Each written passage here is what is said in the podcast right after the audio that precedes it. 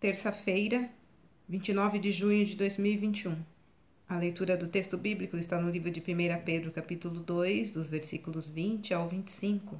O título de hoje é Somente Jesus. Certa vez, um jovem procurou-me para receber orientação a respeito de Jesus.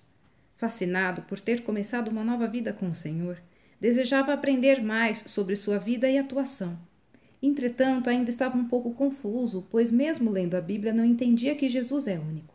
Na conversa, disse-me que, além de Cristo, estava seguindo também os ensinos de outro líder religioso não cristão, a fim de ter maior esclarecimento.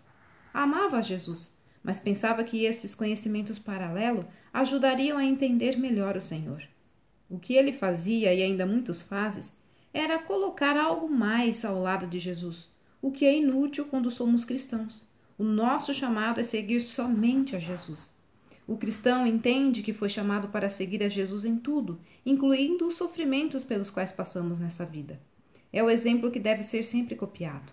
Nenhum outro líder religioso realizou o que Cristo fez em favor da humanidade na cruz do Calvário, levando em seu próprio corpo nossos erros perante Deus, possibilitando-nos a ter uma vida justa em Sua presença e na sociedade. Podemos aprender muito com os outros ensinos e filósofos, mas só o Evangelho, que são os ensinos de Jesus, é essencial. Pedro afirmou categoricamente que não há nenhum outro nome debaixo do céu capaz de salvar. A sua experiência de conviver com Jesus durante três anos, de negá-lo e sofrer por ele, capacitou-o para na velhice escrever encorajando a igreja cristã a permanecer firme na fé com nosso Senhor Jesus Cristo.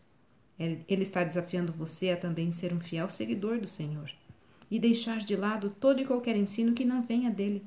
Quem antes era uma ovelha desgarrada e agora pertence somente a Jesus, também deve dar ouvidos apenas ao seu bom pastor.